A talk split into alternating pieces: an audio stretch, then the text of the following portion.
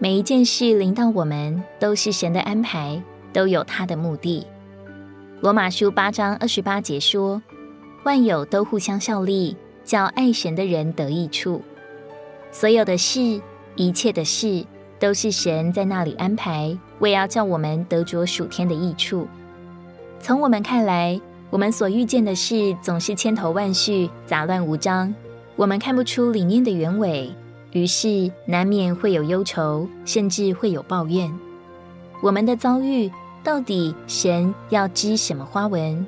我们不知道，但是神在那里用以管制我们的每一根线。每一种颜色也都有它的用处，每一个图案也都是神为我们安排好的。我们所遇见的每一件事情都有一定的价值。也许今天一点都不清楚，有的事情当回头去看，就会清楚知道主的目的到底是什么。